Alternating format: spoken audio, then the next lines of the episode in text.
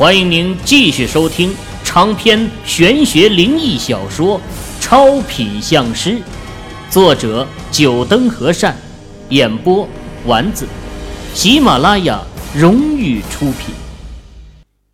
第五十八集，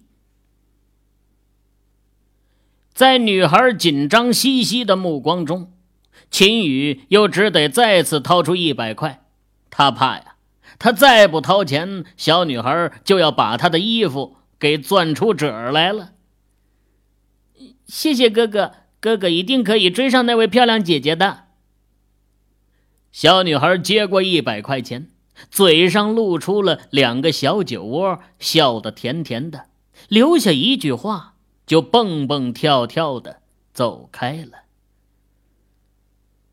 唉，也不知道这莫小姐。今天是怎么了？秦宇摇头，没把小女孩的话放在心上，目光朝前面望过去。莫永新穿着白色连衣裙，微低着头，双手似乎在摆弄着花篮中的花儿。秦宇，你知道吗？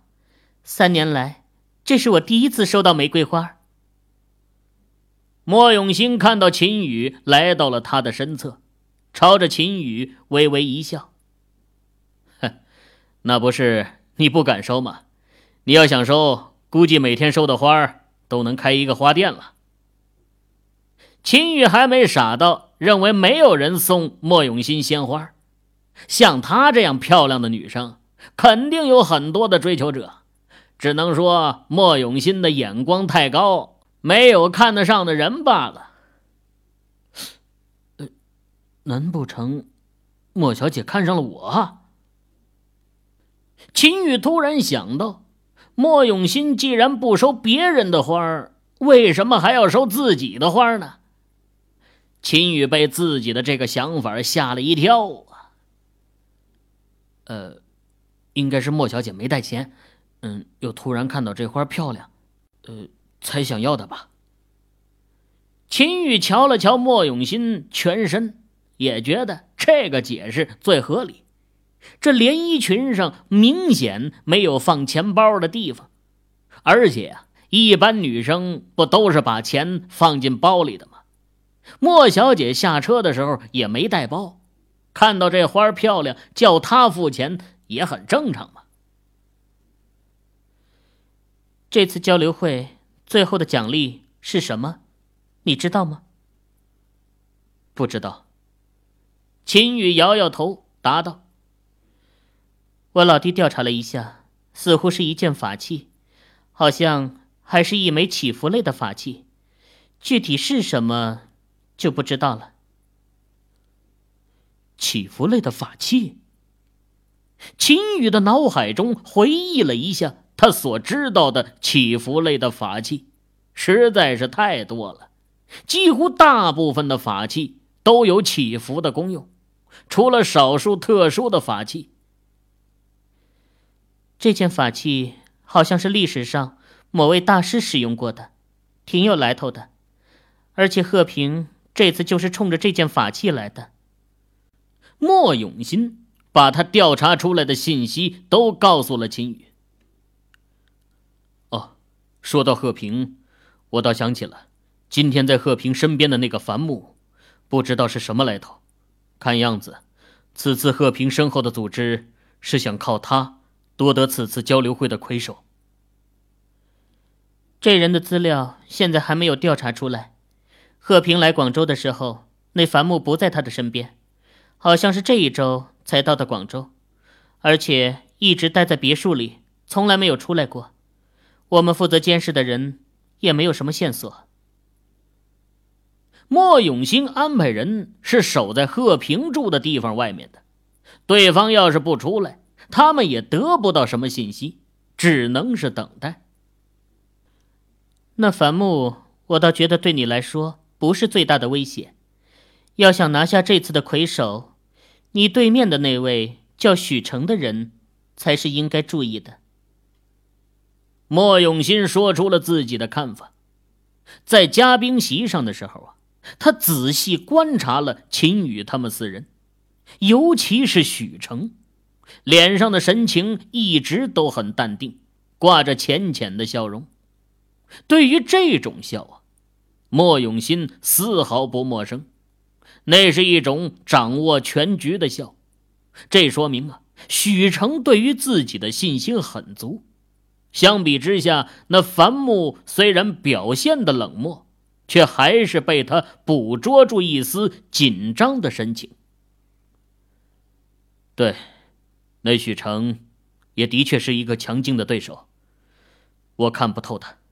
啊，不过对于这次交流会的魁首，我倒没多大的想法，只要不让这法器落入贺平身后的组织的手里就可以了。对于能不能拿下这魁首啊，秦宇真没那么大的野心。他参加交流会的目的，一个是获得和同行交流的机会，另外一个呀，就是看看能不能破坏贺平身后组织的计划。如果是许成拿到了魁首也好，他观察了许成的面相，不是那种心术不正之人。应该和贺平组织不会有关系牵扯。有些时候，很多事情，不是你想不争就不争的。莫永新说了这么一句莫名其妙的话，随即把花篮重重的放在了秦宇的手上，在秦宇疑惑的目光中说道：“好了，回去吧，这些花。”就你拿着吧。这，我还成花童了。秦宇看着手上的一篮子花儿，无奈的摇摇头。莫永新今晚的表现实在是太奇怪了，直接颠覆了他在秦宇心中的印象，就好像一下子从女神摇身一变，成为了靓丽活泼的邻家女生。哎。我说秦宇，你捧着一篮子的花干嘛？哼，难不成你在广州还有什么相好？打算买花去送相好的？站在车边正无聊抽烟的莫永兴看到秦宇提着一篮子花，打趣道：“ 秦宇看了眼一旁的莫永兴，朝莫永兴使了一个眼色。可惜呀，莫永兴根本没有理解到他这眼色传递的含义。过来一拍秦宇的肩膀，笑着说道：“嗨，这送相好的花啊，不能用篮子，你得去花店买那种一捧一捧的。哎，最好是九百九十九朵，我保证没有几个女生能拒绝的。你这样太寒酸了，哪个女生会收啊？”去开你的车，这么多废话干嘛？整天就想着这些花花肠子，是不是？我要和老爸说一下，早点给你把婚事定下来。莫永新妙目横扫了一眼自家老弟，随即打开车门坐了进去。秦宇幸灾乐祸的拍拍莫永兴的肩膀，后者还不知道是哪里惹得自己老姐生气了，在那儿挠挠头呢。秦宇暗忖呐，嘿，哥们儿都给你使眼色了，你还要往枪口上撞，可不能怪哥们儿我呀。哎，秦宇，你说我姐怎么了？我没说什么呀，就是开个玩笑嘛，至于这么大的反应啊？这花篮是你姐买的。秦宇还是决定啊，把真相告诉这倒霉孩子吧。不然，指不定这孩子又会说出什么不该说的话。什么？莫永新的声音提高了几个分贝，一脸不可思议的盯着秦宇，问道：“你说这花是我姐买的？”啊，秦宇点点头。怪不得我老姐要说我。莫永兴恍然大悟啊。这花是老姐的，自己说是秦宇拿来送相好的，能不招来老姐的横眼吗？哎，不对呀，我姐怎么会自己去买玫瑰花的。想要收听更多有声小说，请下载喜马拉雅手机客户端。莫永兴突然又一把拉住想要往车里走的秦宇，眼神在他身上来回的打量，似乎想要看出什么东西来。哎，我说你一惊一乍的干嘛呢？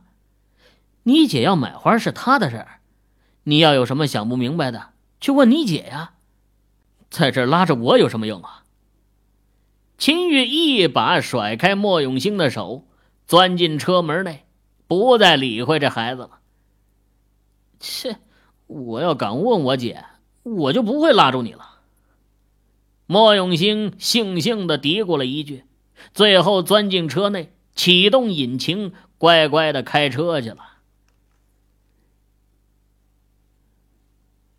哈哈。祝贺凡师拿下这第一场的比试，想来剩下两场比试对于凡师来说没有什么太大的问题啊。这一次的魁首已经是凡师的囊中之物了。哈哈哈！在一栋别墅内的餐桌上，贺平举杯朝樊木恭贺道：“，现在说这些还过早。”交流会上突然冒出来的两个年轻人，可不简单呐。樊木摇了摇头，举起红酒杯，亲抿了一口。嗨，那两位又怎么能和樊师比呢？我相信樊师肯定能拿下第一的。话说，这丽丽可是对樊师很钦佩的呀。贺平双手一拍。二楼的楼梯上突然传来了一阵高跟鞋走动的脚步声，一位穿着性感的女子从楼上正走下来。翌日，阳光酒店内，秦宇继续坐在原来的位置上。相比于昨天的无人认识，今天却是有不少风水师上来打招呼。尤其是坐在秦宇两侧的几位，大家都相互认识了一下。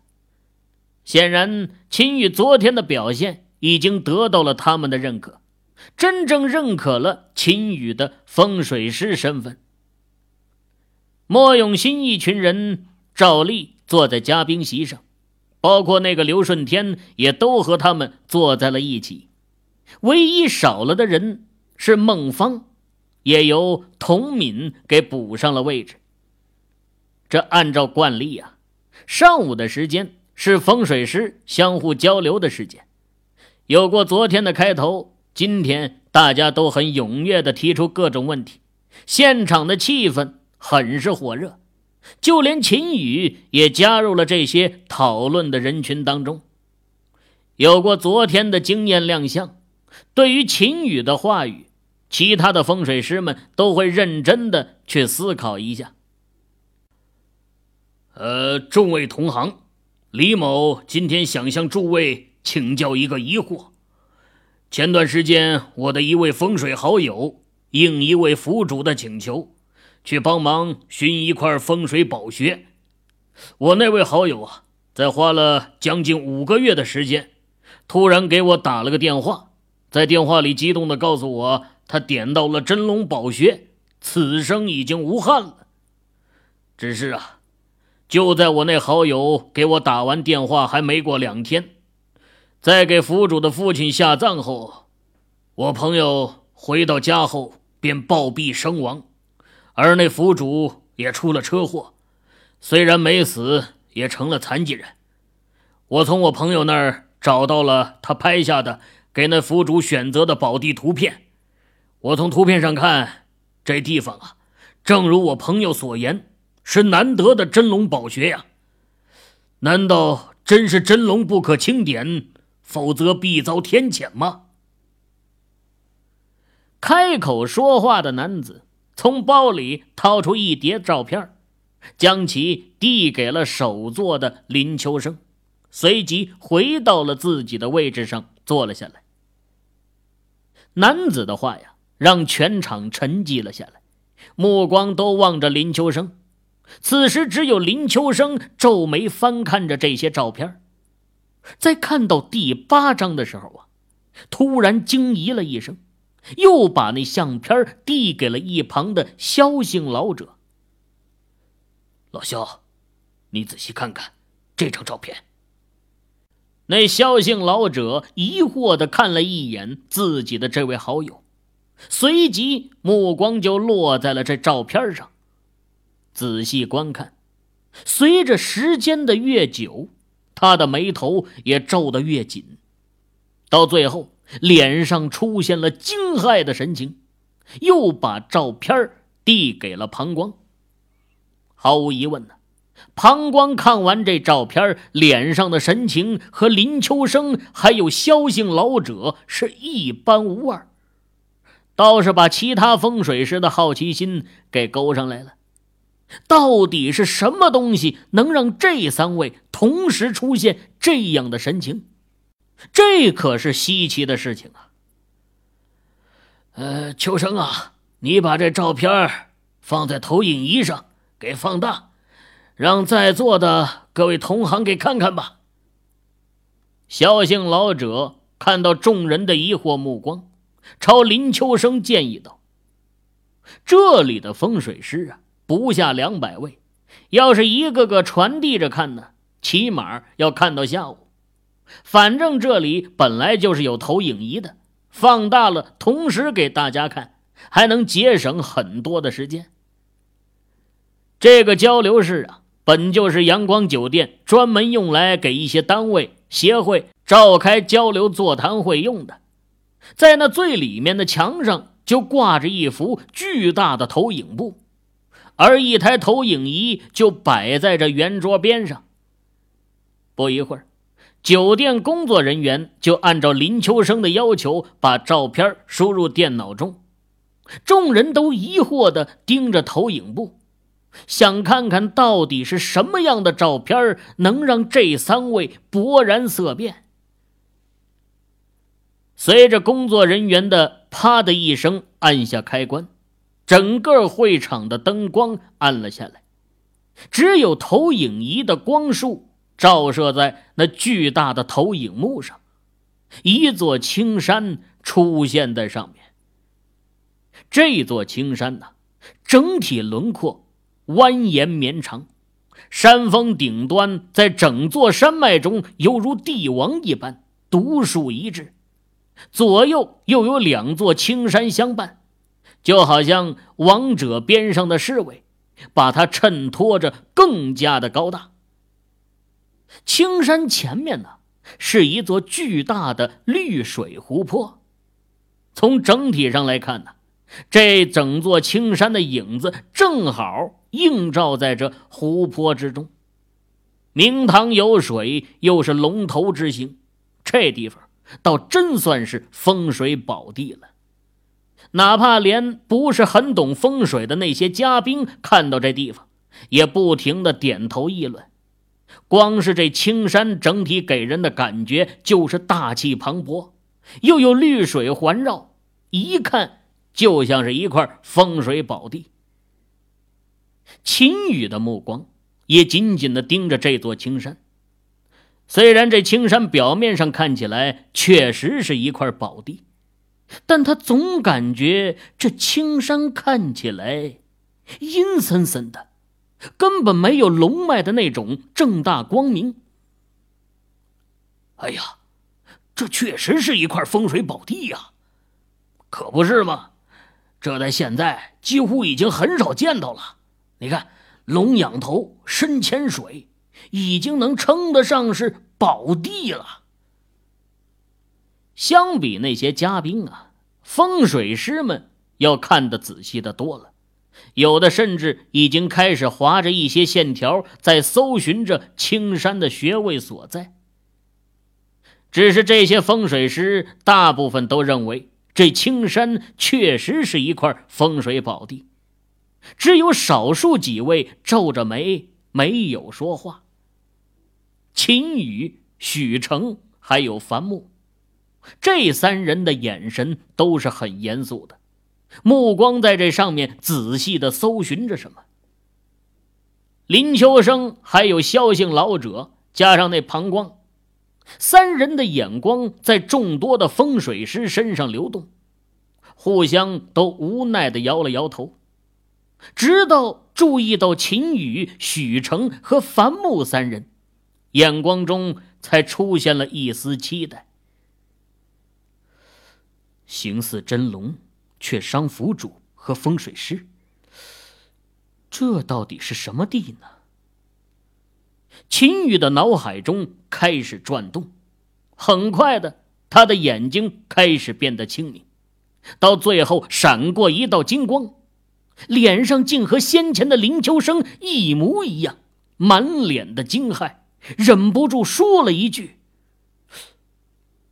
杀师弟。”秦宇的声音不大。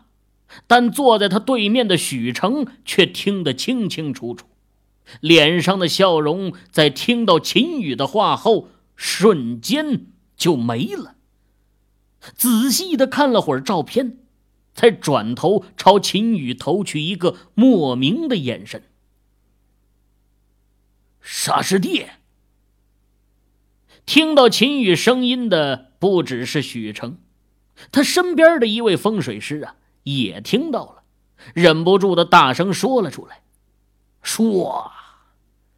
全场的风水师全部把目光投向了他的身上。呃呃，这是秦师傅说的。那风水师被众人盯着不自在，把秦宇给抛了出来。众人的目光又齐刷刷的看向秦宇，随即又看看那照片在两者间不断的变换，不少人的脸色已经变得难看起来，到最后，全场的人都是沉着脸，气氛变得严重起来。